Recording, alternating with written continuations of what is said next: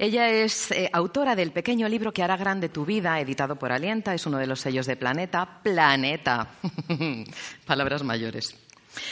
Ella es coach personal, ejecutivo y de equipos, fundadora y directora de Coaching y Media, que es una firma especializada en coaching, especialmente también con particulares, pero especialmente dirigida a personajes públicos. Es motivadora de equipos, formadora en habilidades directivas y sociales, trabaja para empresas del IBEX 35, pero a mí lo que más me gusta de todo es que ha hecho coaching a niños en escuelas en África. Ella es María Fernández, que la disfrutéis.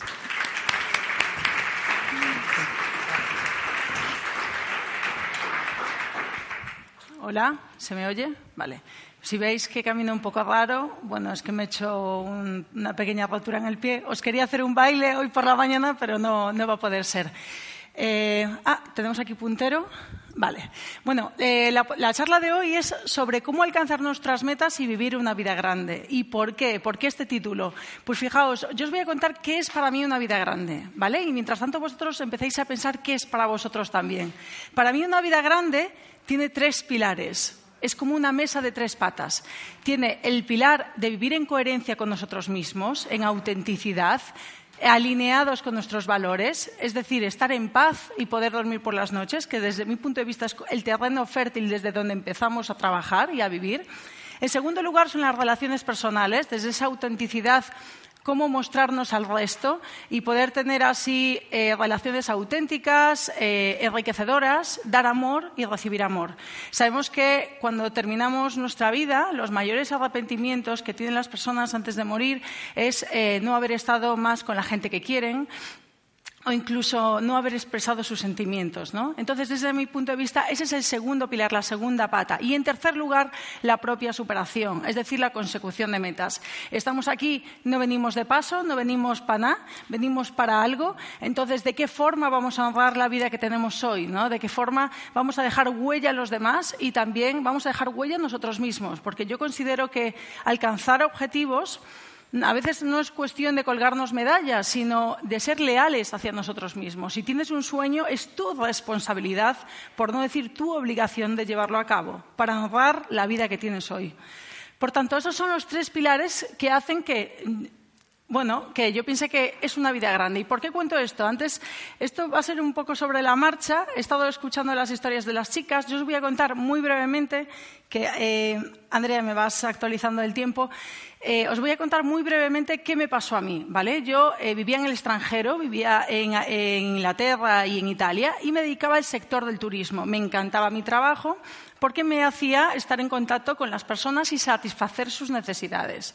En el último país, en Italia, eh, tenía la vida que quería, es decir, me sentía muy bien conmigo misma, tenía gente a la que quería y que me querían y de la cual además aprendía. Tenía mi casa, tenía mi coche, tenía un sueldo a final de mes bastante bueno, un trabajo, repito, que me gustaba mucho y además podía volar por toda Europa gratuitamente. Por eso me dedicaba al tema de las aerolíneas. ¿no? ¿Qué pasa con todo esto? Me encuentro súper plena y la gente me pregunta, María, ¿eres feliz? Sabéis que los, italianos son mucho de eso, ¿no? Y yo decía, sí, soy muy feliz. Y además lo decía con vehemencia. Un poco yo, yo recuerdo que me miraban como, quiero lo que esta chica se toma. Un poco como la escena de cuando Harry encontró a Sally, ¿no? Un poco así. Entonces, bueno, realmente me sentía muy plena. Sin embargo, empezaron a pasar los meses y los años y yo empecé a notar que tenía un techo en mi vida. Es decir, estaba bien, mi vida era un nueve, era un ocho y medio, pero no estaba volando a la altura de mis capacidades, de mi potencial. No estaba enriqueciendo la vida de los demás de una forma directa como a mí me gustaría. Entonces, en ese momento me di cuenta de que en todos esos años, mientras yo trabajaba en el sector del turismo, tenía una pasión, un, amor platónico, que era el coaching llevaba siempre un libro además debajo del brazo, hacía coaching a mis compañeros, ya estaba haciendo cursos, seminarios y de repente dije, no, María, ahora es el momento de quemar tus naves, vender todo y dedicarte a lo que realmente es tu pasión. De hecho, comparto con vosotros, esta es la, primera vez que cuento esta historia, eh, yo tenía una bola en el estómago, que era como una sensación de una energía que no estaba canalizando, que no estaba poniendo, repito, al servicio de los demás. En cuanto empecé con el coaching, esa, energía, esa bola en el estómago desapareció. Eh, los inicios no fueron fáciles, repito, no, empecé ya, visto que sois muchos que estudiáis coaching, no empecé desde cero, empecé desde menos cinco, pero fue bueno empezar desde menos cinco, porque no me, no me, permití el lujo de fallar. Cuando empiezas desde tan atrás, solo te queda ir hacia adelante, ¿vale? Y por eso esa flecha y ahora vamos a ver qué pasa. Entonces, cuando realmente conocí qué era lo que quería hacer el resto de mi vida, fue cuando empecé una línea recta. Con cuesta, sí, pero ya era mi línea recta, ya sabía dónde iba a terminar de aquí hasta que la vida me aguante, ¿no? Entonces, yo os quiero preguntar eh, qué es lo que realmente queréis vosotros. Es decir, cuál es ese objetivo, ese sueño del que realmente estáis hambrientos, que daría sentido a vuestra vida pensarlo, porque aunque no lo creáis, cuando nosotros no alcanzamos algo, no es por eh, falta de recursos. Realmente cuando nosotros no alcanzamos algo es porque realmente no sabemos qué es lo que queremos. Es un poco de perogrullo, pero es así. Entonces me gustaría ahora que empezarais a pensar, si solo pudierais elegir una cosa en la vida y que tuviera que depender de vosotros, ¿qué elegiríais? Solo una. Fijaos, he traído la lámpara del genio mágico y aunque no lo creáis, esta lámpara funciona. ¿Vale? Pero este genio es un poquito quisquilloso. Entonces nos dice, sí, te voy a conceder un deseo, pero uno, tienes que hacerte cargo de ello. Es decir, no me vale que digáis que queréis que se termine el hambre en el mundo, aunque aún así os podría retar y os podría decir que, bueno, venga, vale, pero entonces vete a una ONG, haz voluntariado y por lo menos rebaja ese hambre, colabora para ello, ¿vale? Hay muy pocas cosas que no dependen de, que que no dependen de nosotros, casi todo. Lo que pasa que bueno, atañe nuestra responsabilidad y nos cuesta reconocerlo, pero hay casi un 90% de cosas que sí que dependen de nosotros. Por tanto, no vamos a elegir ese 10%. En segundo lugar, el genio nos va a decir, formúlalo en positivo, porque nosotros muchas veces lo que hacemos es formular eh, objetivos como no quiero estar así de gordo, no quiero estar con esta pareja, no quiero estar en este trabajo, y sin embargo lo que estamos haciendo es darle a nuestro cerebro la orden de estoy gordo, no quiero estar, eh, tengo un trabajo de M, y tengo una pareja que no me llena, ¿no? Entonces, nuestro cerebro no percibe esa negación, solo percibe la orden. Cambiémoslo. Cambiémoslo por quiero estar delgado, cuántos kilos, quiero conocer a una persona que tenga estas características. Fijaos, esto parece mucho más difícil, mucho más complejo y, sin embargo, es más fácil de conseguir que desde la ambigüedad, ¿no? Entonces, formularlo en positivo, que sea concreto y medible. Hay una eh, hay una relación directa entre la claridad de nuestras metas con las probabilidades de éxito de estas. Vosotros pensar si tenéis hijos o si tenéis sobrinos.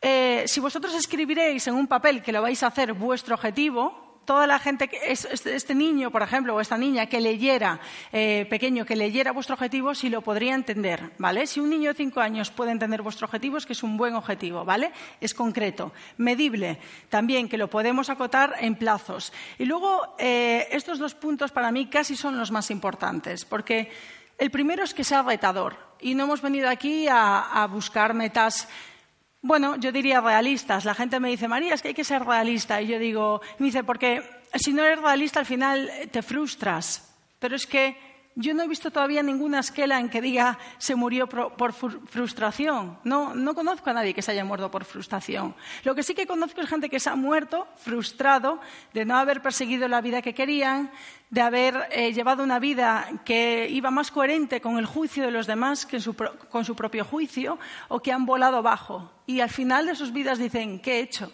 He malgastado la única oportunidad que tenía, que era mi vida. Entonces yo os pido, por favor, que sea retador, que penséis en grande. Y para eso hay un truco, pensar a largo plazo, porque cuando pensáis en largo plazo, vuestro cerebro se expande, os dais permiso para pensar más allá, para imaginaros una vida todavía más grande. ¿Vale? Y luego no pasa nada, porque la subdividimos en mini metas, en mini plazos y la acercamos al presente. Pero proyectaros por lo menos de aquí a cinco años y luego os la acercáis. Y el último punto, la última condición que nos da el genio es que sea genuino. Es decir, necesito que vosotros ahora escribáis ese objetivo que os agarra el estómago, como me pasaba a mí. Que realmente cada vez que pensáis en ello os morís de emoción. Casi os pone nervioso pensar en ello. Da igual que sea muy ambicioso, da igual que os digan que es irrealista, como decía Rosa. Pensar en ese objetivo que realmente no solo lo tenéis en vuestra cabeza, lo tenéis también en vuestro corazón y en vuestras necesidades, en el estómago, ¿vale? Así que, bueno, os voy a dejar como un minuto y medio para que escribáis vuestro objetivo, el único objetivo que realmente daría sentido a vuestra vida, en el próximo minuto y medio. Cuando construimos castillos en el aire, perfectos ahí donde tienen que estar. Ahora vamos a construir los cimientos para llegar hasta ahí, ¿vale? Ya habéis construido esos castillos en el aire. Entonces, ahora lo que vamos a hacer para llegar hasta ahí es emprender un viaje en globo hacia ese cielo. Imaginaos un cielo donde están vuestras metas, donde están esos objetivos que habéis escrito, ¿vale? Entonces, imaginaos un globo aerostático enorme, precioso, imponente, al que tenemos que subir para emprender ese viaje. Nos metemos dentro y en la cesta empezamos a meter todos los recursos que necesitamos, económicos, materiales, de personas, e incluso a nivel formativo, todo lo que necesitamos para alcanzar ese objetivo que habéis escrito. Entonces estamos casi preparados para elevarnos, pero estamos anclados al suelo y tenemos unos lastres, unas bolsitas de arena y unos anclajes que nos agarran al suelo. Este, este globo no se va a poder elevar hasta que nosotros no nos desapeguemos de esos lastres que tenemos, ¿vale? Con lastres me refiero a miedos, creencias limitantes. ¿Cuántos, ¿Cuántos de aquí sabéis qué es una creencia limitante? Para no tener que explicar cosas que la gente ya sabe. Vale, casi todo el mundo, vale. Miedos, creencias, creencias, limitantes, autosabotajes, beneficios ocultos, ¿vale? Por ejemplo, vamos a empezar con el miedo, ¿vale? Ese gran paralizador, que además, eh, si nosotros no lo combatimos y no nos lo comemos, será el miedo que nos coma a nosotros, ¿vale? ¿Quién tiene de aquí miedo al fracaso? Que levante la mano. Bueno, mucha gente. Está gastadito este miedo. Yo creo que está gastadito ya de tanto usarlo. No sé si vosotros estáis, no estáis cansados ya de ese miedo. Fijaos, a la gente que tiene miedo al fracaso os hago una pregunta para que os llevéis a casa. ¿Sois realmente tan importantes para que vuestro fracaso sea tan relevante? ¿De verdad vuestro fracaso va a tener tanta relevancia en, en el mundo, en la vida de los demás? Pensar en ello, ¿vale? Miedo al éxito. Siempre hay algún rarito que tiene miedo al éxito. ¿Quién tiene miedo al éxito? Bueno, ¿ves? Siempre hay alguno, vale. ¿Qué pasa si ese globo se eleva, coge, eh, coge altura, coge velocidad? ¿Y qué pasa si luego miramos hacia abajo y da vértigo, verdad? Es la sensación de no, no, poder controlar qué es lo que va a pasar, el miedo a la incertidumbre, a la pérdida de control. Pero es tan triste tan triste que vosotros no voléis por ese vértigo como que este globo se quede anclado de por vida al suelo. La vida os dio unos dones, es vuestra la responsabilidad de usarlos y usar vuestras capacidades repito, para dejar el mundo mejor y enriqueceros también a vosotros mismos. Las creencias limitantes ya las conocemos todos, esos juicios, esas opiniones que nos dieron del exterior o que autogeneramos, que no son más que falacias, que nos estorban y que lo que tenemos que hacer, que en algún momento quizás nos sirvieron, por ejemplo, los sueños no pagan las facturas, la gente es mala por naturaleza o más vale malo conocido que bueno por conocer, ¿no? Bueno, nos, nos nos protegieron. A lo mejor nuestros padres querían que efectivamente no, tuviéramos esa frustración de la que hablamos antes. Pero si vemos que ahora empieza a ser piel muerta, cogemos a esa, señora creencia, le damos las gracias por lo que ha hecho por nosotros y la dejamos ir y la cambiamos por una antagónica que nos dé fuerza, que nos abra puertas, ¿vale? Entonces quiero que penséis en cuáles son esos tres lastres que ahora mismo no tres, a lo mejor es uno en concreto y es muy grande, pero esos lastres que ahora mismo os obstaculizan para llegar a vuestro objetivo. Los que son de verdad, los grandes. Una vez cortado ese lastre, vais a ir como una flecha, ¿vale? Porque realmente lo que os paraliza no son la falta de recursos, como decíamos antes, económicos, materiales, no, son vuestros conflictos interiores. Y a partir de ahí vais a ir como un tiro. Sin embargo, hay veces que la vida dice, bueno, voy a retar a esta persona a ver si realmente quiere eso que dice que tanto quiere, ¿no? que tanto desea. Entonces nos manda un revés, nos manda una dificultad para ponernos a prueba. Entonces, si nosotros somos esta flecha, que es la determinación, que apuntamos a un objetivo y vamos solo hacia adelante, que no tenemos conflictos interiores, que no miramos hacia los lados, que no nos preocupa si estamos formados o no, sino cómo formarnos, si tenemos o no apoyo, sino cómo encontrarlos, en ese momento en el que somos como una flecha y la vida nos manda un revés, ¿a cuántos os ha pasado esto? Que la, la vida os manda un revés justo en el peor momento. ¿A cuántos? Ah, vale, vale. Creía que no habíais vivido. Vale. Bueno, pues en ese momento la vida nos tira hacia atrás. Pero es que las flechas se tiran así. Entonces es como el menor cinco del que hablábamos antes. Aprovechar todo ese impulso, todo ese aparente retroceso para luego propulsaros con más fuerza. ¿Vale? Entonces, esto es lo que para mí significa la flecha. Coger un poco nuestros marrones, nuestras M's, por no llamarlas de otra forma, y convertirlas en estiércol. ¿De qué forma voy a aprovechar este obstáculo que ahora mismo tengo para que sea casi una auténtica bendición? ¿no? Vale. Me gustaría que esta pregunta os la llevarais, por si alguien ahora mismo está viviendo un momento delicado.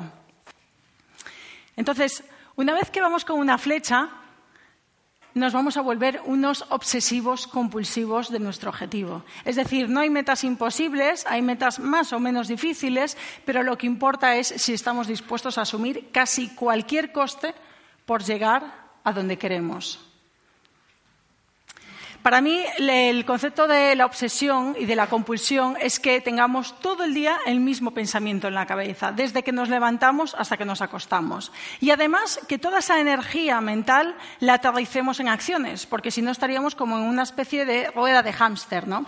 Nos cansaríamos mucho en un plano mental, pero no avanzamos. Entonces, ¿de qué forma vamos a aterrizar toda esa obsesión en acciones tangibles, ¿vale? Por tanto, para terminar ese taller, os voy a pedir que escribáis cuáles son las tres acciones que os van a poner en el raíl hacia vuestros sueños.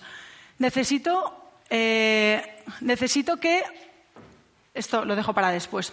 Necesito que eh, penséis en esas tres acciones, las más importantes de aquí a un mes, contando con que una ya la tenéis que hacer la próxima semana ¿vale? Que os, que os lleven a vuestro... Ah, ya he empezado. No, esto, espera. Ay, ay, ay. Ya, perdón. Bueno, que, que os lleven a vuestro objetivo. Venga, que ya lo habéis entendido, que me rollo. ¿Vais a llevarlo a cabo de verdad? vale, vale. Pues muchas gracias.